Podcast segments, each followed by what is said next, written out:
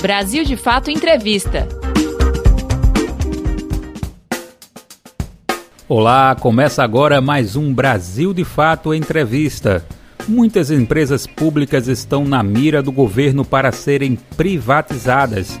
Para falar sobre o assunto, hoje nossa conversa é com Rita Serrano, conselheira da Caixa Econômica Federal. Ela trabalha no banco há mais de 30 anos e foi presidente do Sindicato dos Bancários do ABC. Em 2017, foi eleita representante dos funcionários no Conselho de Administração da Caixa. Na conversa, Rita fala sobre as manobras do governo para tentar vender a Caixa Econômica e o Banco do Brasil e comenta sobre o preconceito contra os serviços públicos. Confira tem uma questão de cunho ideológico, né? de que tudo o que é público é ruim. Deste conceito de que tudo aquilo que é público é ruim, parte do pressuposto, eu acho interessante isso, né? Fica parecendo, o pressuposto é que tudo que é privado é bom. Não é? Só que tem um problema. O que é público é para todos, para o cidadão, para a cidadã. O olhar daquilo que é público, ele tem que estar voltado para os interesses das pessoas, para os interesses do cidadão e da cidadã. O privado, o olhar do privado é para o interesse do consumidor, portanto, aquele que pode pagar. Impactos da privatização. Depois da pandemia, acredito que ficou muito mais simples explicar para as pessoas as consequências de um processo de privatização. Vejamos, os Estados Unidos são considerados o país mais liberal do mundo. Nos Estados Unidos não existe programa de saúde pública. Os Estados Unidos não tem banco público federal, pelo menos não existe. E o que aconteceu lá agora? Aconteceu que é o país com maior, maior número de mortes no mundo. Então, esse modelo liberal de um Estado que não tem estrutura pública de atendimento, ele caiu por terra. Esse discurso de privatização caiu por terra, porque ali está mostrado as pessoas morrendo sem poder ter atendimento à saúde. Porque, como eu disse, não tem saúde pública.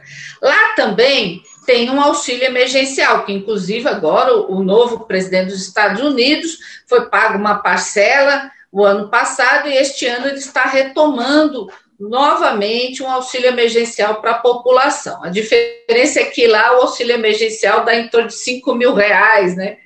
As parcelas, né? Aqui nós não temos, acabou e está se falando em 200 reais.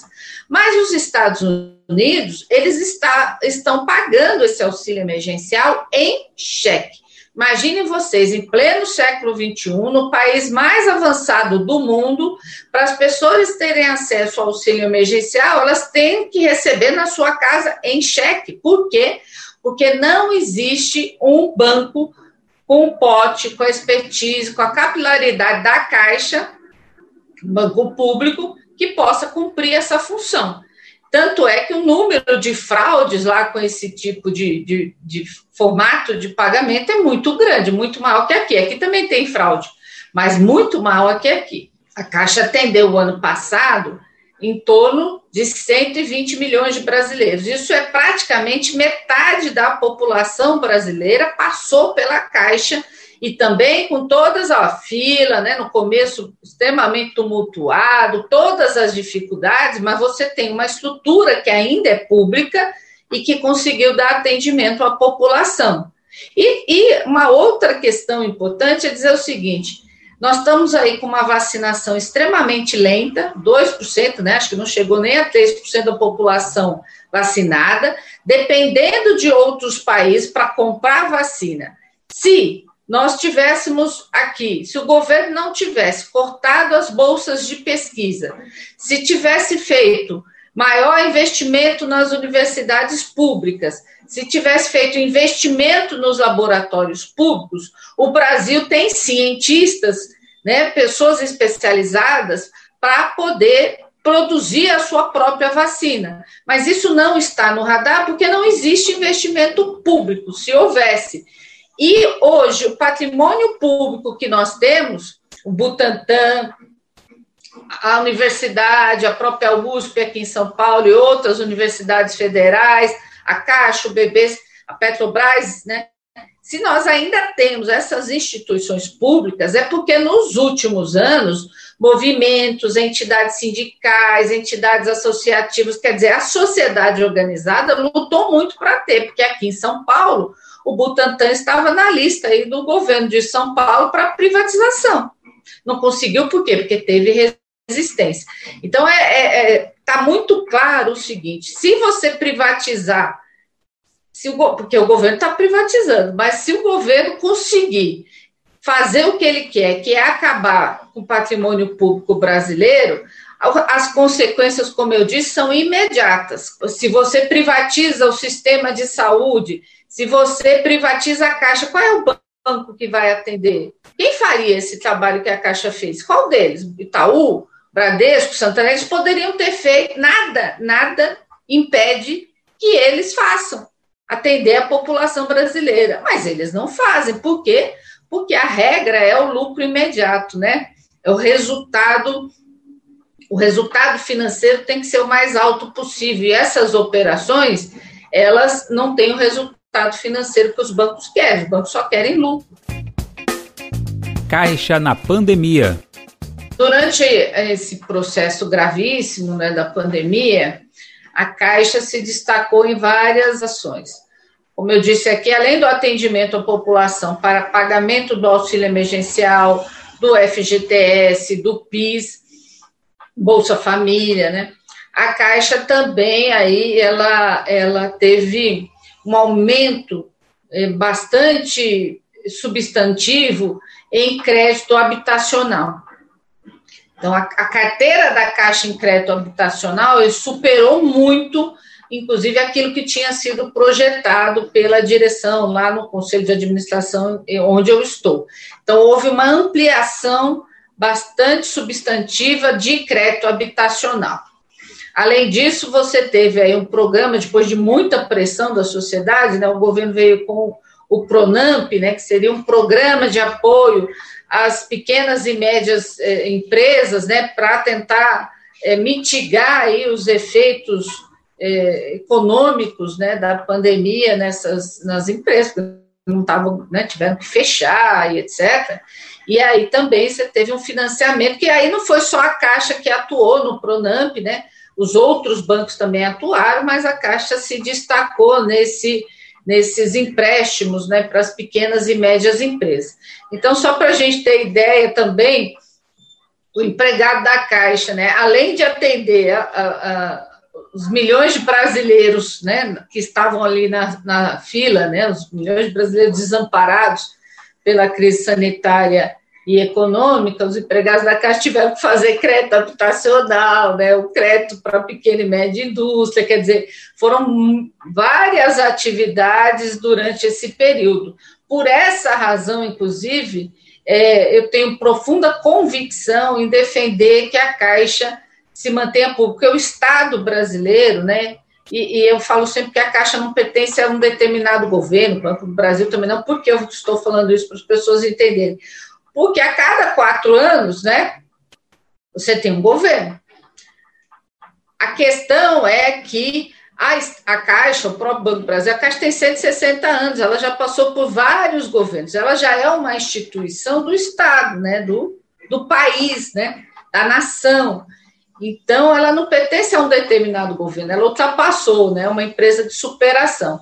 Então, é, é fundamental manter essas instituições, como a Caixa, como eu disse aqui, Petrobras, Eletrobras, Banco do Brasil, várias outras, para poder o país ter condições, como teve usando agora a Caixa, eh, o Banco do Brasil e outras empresas, para poder, não só nos momentos de calamidade pública como agora, mas também essas, essas instituições públicas têm que servir para cumprir um papel na melhoria da qualidade de vida da população, seja levando luz para todos, como fez a Eletrobras, seja regulando o preço do gás e da gasolina para não estarmos no caos que estamos hoje, né? Mais de 100, 100 reais, o povo não consegue aprovar o auxílio emergencial, mas o preço do gás está 100 reais, o cara vai lá e compra um botijão quase a 100 reais, quer dizer, é um absurdo. Então, para regular essas coisas, para garantir que a população tenha condições de vida, eh, de moradia digna, né, de educação, precisa ter instituições públicas robustas, como é, é, é a Caixa. Né? Então, é, é, importante fazer essa reflexão com todas as pessoas, né, com todo mundo e etc. E eu também quero usar aqui uma, uma coisa, porque se a gente não falar dela, a maior acusação que se faz com relação às empresas públicas, né, que agora virou é, é, é, é, o único grande argumento, né, quando se fala em privatizar, é que vai evitar a corrupção. Olha, eu penso que é uma retórica absurda, porque fica aparecendo, e quando as pessoas ouvem, fica aparecendo que não existe corrupção no setor privado. Então, eu vou privatizar porque vai acabar a corrupção. Mentira, porque na realidade o setor, a área mais que mais tem de corrupção não é no, no, setor público, é no setor privado, sonegação fiscal das empresas, não é isso? É, é dinheiro que manda para fora do país sem um controle efetivo, é justamente o setor privado que sai o dinheiro para comprar os agentes públicos. Então, isso não é verdade. Tem corrupção em, em, no setor público? Tem também, só que ele é mais fiscalizado, por isso que, inclusive, a gente sabe mais, né? Fica mais evidente, porque ele é mais fiscalizado. Se pegar, por exemplo, a Caixa, a Caixa ela presta conta para 18 órgãos diferentes. A Caixa presta conta para o Banco Central, presta conta para o Tesouro, presta conta para o Ministério da Economia, para a CGU, para o TCU. E o setor privado, não, o setor privado não precisa prestar conta para o tesouro, não precisa prestar conta para tantos órgãos como uma empresa pública tem que prestar. E aí a questão é: você, você evita a corrupção aumentando a fiscalização, ampliando a participação popular nas decisões e no processo de fiscalização. Banco do Brasil Banco do Brasil, como eu já disse aqui, né, é uma instituição centenária, né, tem 213 anos. E cumpriu e se especializou, né, eu diria, nesse, nesse período todo, em, em ser um banco de investimento, principalmente no agronegócio, né, na pecuária, na agricultura, no pequeno e médio agricultor. Então, vamos imaginar aqui o seguinte: um dos dramas da população mundial é a fome. Um dos grandes dramas, da, infelizmente, o Brasil, por exemplo, voltou para o mapa da miséria agora, nesse período, e o que coloca que parte da, da população brasileira, infelizmente, se não voltar esse auxílio emergencial, a fome já está iminente. Então, parte do problema mundial é a fome. E você iniciar um processo que nós estamos vendo nos últimos anos, de acabar com o Banco do Brasil, porque na verdade o que se quer é privatizar o Banco do Brasil de vez, porque já privatizou, né?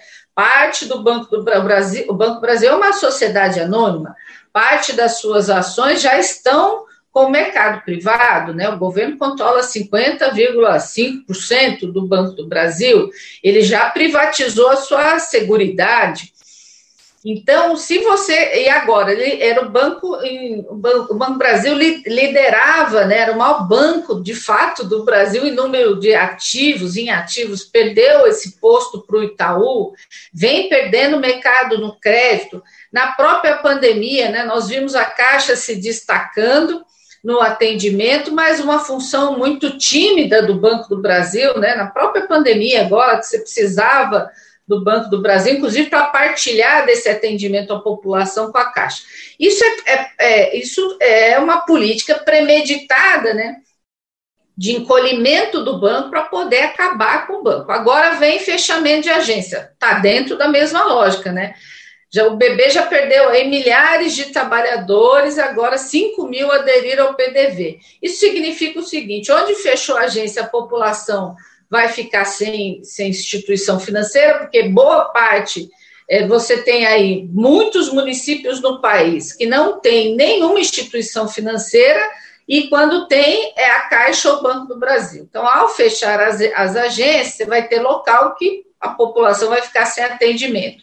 Ao perder empregados nesse ritmo, né, que o bebê vem perdendo, o atendimento piora para a população, para os clientes e também piora para os empregados, porque quem ficou vai trabalhar triplicado, né? Vai trabalhar muito mais para suprir a ausência de quem saiu.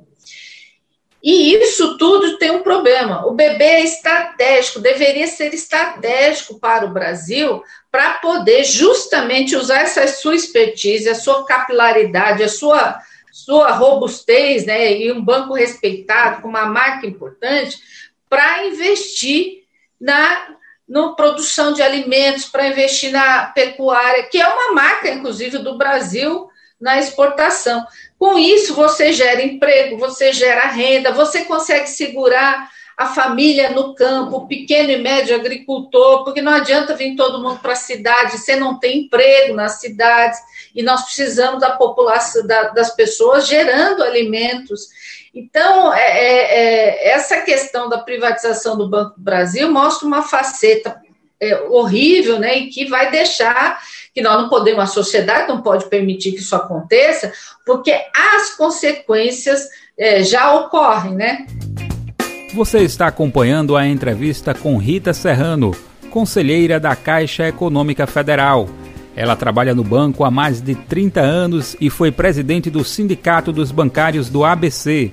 Rita Serrano já falou sobre os impactos das privatizações no Brasil, a atuação da Caixa Econômica durante a pandemia de Covid-19 e acabou de falar sobre a situação do Banco do Brasil. O tema agora é a autonomia do Banco Central. O novo presidente do Congresso toma posse do, do Senado e na Câmara e a primeira pauta é a autonomia do Banco Central, que inclusive já é uma pauta que está lá no Congresso há muitos anos e ninguém teve coragem de bancar, porque de fato é um tema polêmico, bastante polêmico, e que deveria, por ser polêmico e por envolver o futuro das pessoas, ser discutido com a sociedade, né? Você não pode, os, os, congressistas não têm o direito de definir, sem ouvir os vários segmentos da sociedade com relação a algo que pode prejudicar a população. Então, para a população entender, é, você elege um governo, como foi eleito aí o presidente Bolsonaro, ou foi eleito Lula, Dilma, Fernando Henrique, você elege, portanto, você vai às urnas e elege um presidente que pode não ser aquele que você queria, mas ele foi eleito num pleito democrático, e esse presidente, portanto, ele é eleito, e deveria né, ser eleito com uma pauta, né? Quer dizer, ele deveria ser eleito por conta das. Embora a gente no, no último período não foi assim, né?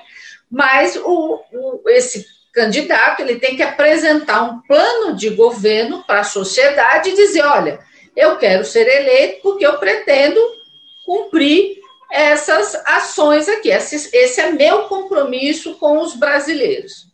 Só que aí o governo ganha a eleição e ele não tem nenhuma é, liberdade para poder executar essa política, porque você deixou lá, por exemplo, no Banco Central, o presidente do Banco Central que vai estar e o governo que entrou não vai poder mudar, quer dizer, não vai poder é, influenciar, não vai poder, vai ter dificuldades em executar a, a, o seu plano de ação para a população. Então, você vai amarrando o governo. Então, primeiro tem um problema de legitimidade, quer dizer, um, um, cara que é indicado, o Banco Central, que não passa por pleito, que não passa por avaliação, ele ganha quatro anos de estabilidade no emprego, não é? E você pode ter, inclusive, um conflito, né, entre a política de quem ganhar a eleição e, a, e um cara que está lá e que é, não pode. É, é uma primeira questão é essa. Segundo, na proposta que eles fizeram, a questão da atividade econômica e o pleno emprego são secundários. Eles até estão lá, mas eles não são prioridade, eles estão fica como o, o, o, objetivo principal né, no projeto de lei para o Banco Central ser autônomo o controle da, é, o controle da inflação e a estabilidade do sistema financeiro. A geração de emprego e a atividade econômica são objetivos secundários. Isso é absurdo. No debate da autonomia do Banco Central, eu fiquei pensando o seguinte: se fala muito nisso, né? Nós temos que garantir o Banco Central autônomo com relação aos políticos, né? Tá certo. Mas e com relação ao tal do mercado, ele vai ser autônomo também? Porque a questão é que o que está se defendendo é que você tenha é, uma autonomia do Banco Central, quer dizer, o presidente da República a ser eleito não vai poder indicar o presidente do Banco Central, né, porque ele, ele vai ficar com mandato que só vence dois anos depois do que quando começa o mandato de um presidente eleito. Mas a questão é que esse Banco Central, ele pode, e, e pela pauta é isso, ele vai ter como prioridade única e exclusivamente o sistema financeiro, quer dizer, ele vai favorecer é, o sistema financeiro privado, os bancos, os fundos de investimento. Então, se é para discutir Banco Central autônomo, ele não pode ser autônomo só do ponto de vista de quem vai ser o presidente da República. Ele tem que ser autônomo com relação aos interesses das grandes multinacionais, dos fundos de investimento, dos bancos privados. Porque os, esses interesses na maioria das vezes, não são os mesmos interesses da população que quer emprego, que quer habitação, que quer educação, que quer né, vida digna. São interesses diferentes. Serviços públicos. Tem uma questão de cunho ideológico, né, que é de que tudo o que é público é ruim. É o tempo todo. O serviço público não presta, educação pública não presta, saúde pública não presta. Deste conceito de que tudo aquilo que é público é ruim, parte do pressuposto, eu acho interessante isso, né? Fica parecendo, o pressuposto é que tudo que é privado é bom. Não é? Só que tem um problema.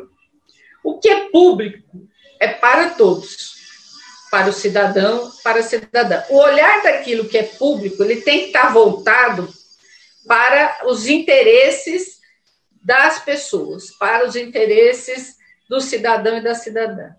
O privado, o olhar do privado é para o interesse do consumidor, portanto, aquele que pode pagar.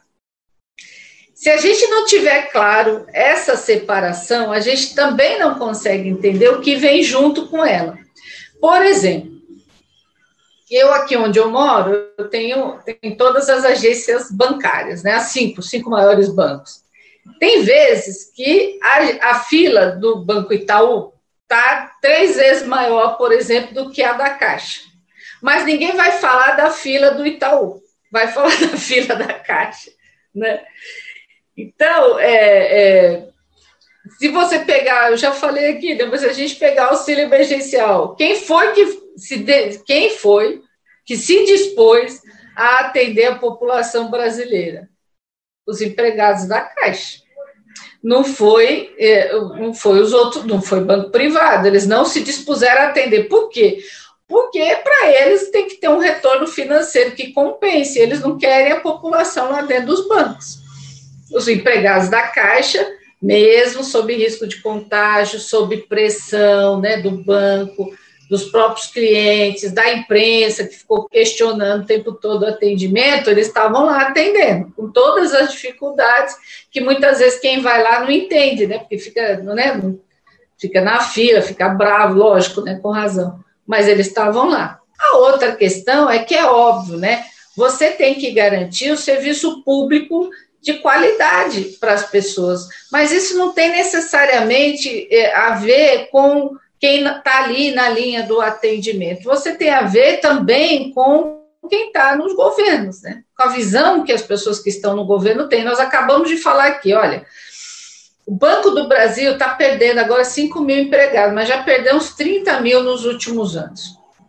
A Caixa perdeu 20 mil empregados de 2015 para cá. Então, me parece que é bem óbvio, né? Quando você diminui o número de trabalhadores, você obviamente vai piorar o atendimento, porque quem ficou nesses locais, ele está trabalhando em dobro, né? Ele está trabalhando por aquele que saiu. Então você vai piorando, mesma coisa o funcionário público, né? Você vai enxugando a quantidade de funcionários públicos, o atendimento vai piorando. Mas eu penso que, para mim, você tem um problema, e a população, nós somos todos cidadãos e cidadãs.